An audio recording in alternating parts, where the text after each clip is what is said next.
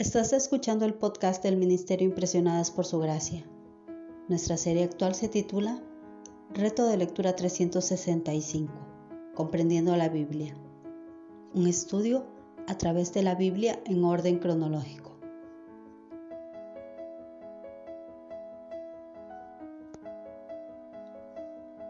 El reto de hoy es leer Job capítulos del 29 al 31 por lo que te animo a que puedas abrir tu Biblia y nos acompañes en este episodio a estudiar la Biblia.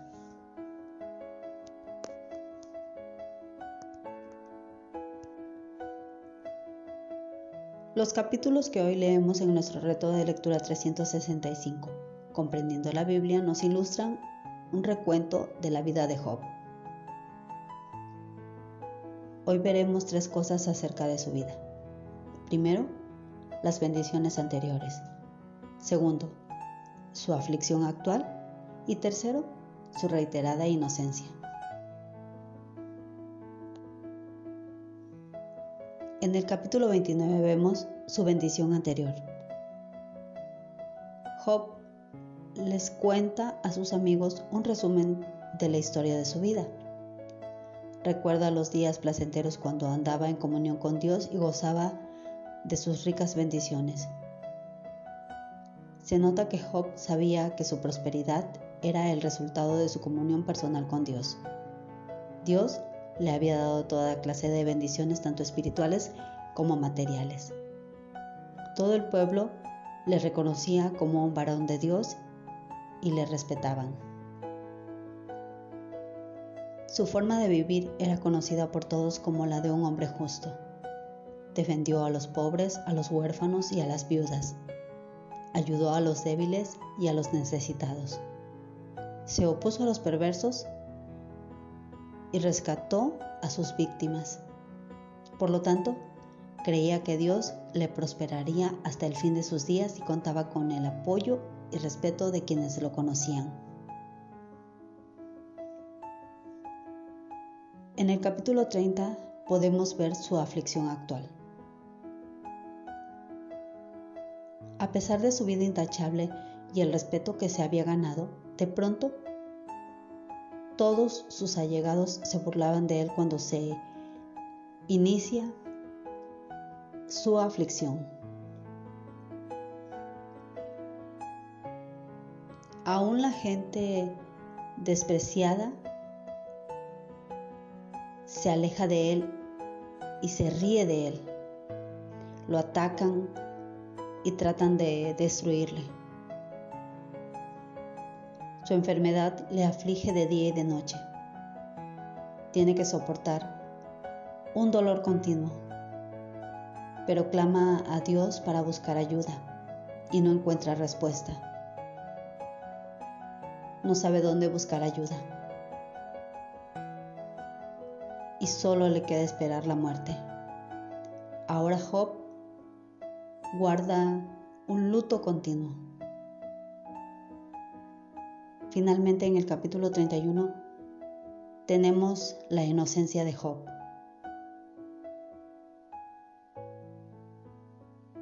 Aquí repasa su propia vida y comprueba que se ha mantenido fiel a Dios en cada una de las áreas de su vida. Su conciencia está limpia y él no tiene objeción en dar la cara ante cualquiera que intente acusarle. Está dispuesto a reconocer su culpa en caso de que alguien presentara una acusación legítima en su contra, pero tiene la seguridad de que nadie podrá hacerlo. Para concluir esta apología de su inocencia, Job se refiere a su tierra como un testigo de lo que ha dicho la tierra puede manifestar su justicia o la falta de la misma. Si él hubiera maltratado o engañado a los labradores de su tierra, merecería la aflicción que sufre. Sin embargo, Job está seguro de que su tierra dará testimonio de su justo trato hacia los obreros. Con esta última declaración, Job concluye su respuesta a sus tres amigos aquellos quienes le han juzgado en forma injusta. Él no ha ofendido a ninguno de ellos, ni jamás le han visto hacer tal cosa. Job es acusado de pecar en lo oculto, aunque saben cómo ha sido su forma de vida. Le acusan basándose tanto en lo que pueden creer como en conjeturas. Job está seguro de que esta aflicción no es para causa de muerte. Job está seguro de que su aflicción no es por causa del pecado. Job tiene la certeza de que si Dios le responde, de seguro habrá de reivindicarle. Para finalizar nuestro tiempo en las escrituras del día de hoy, quiero que consideremos de nuevo el diálogo de Job entre sus amigos y él.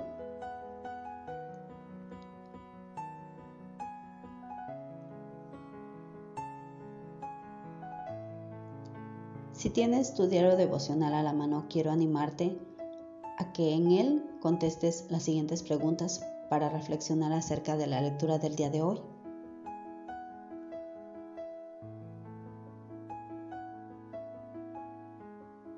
¿Qué opinan los tres amigos en cuanto al sufrimiento? ¿Qué concepto tienen de Dios? ¿Qué diferencia hay entre la opinión de Job y la de sus amigos en cuanto al sufrimiento y en cuanto a Dios?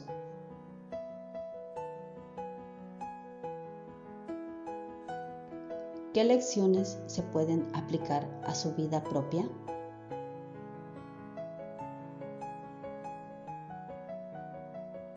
¿Qué debe hacer para ayudar a un amigo que sufre?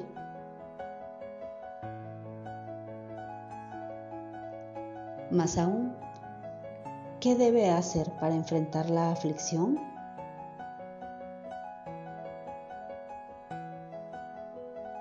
¿En qué sentido debemos imitar el ejemplo de Job?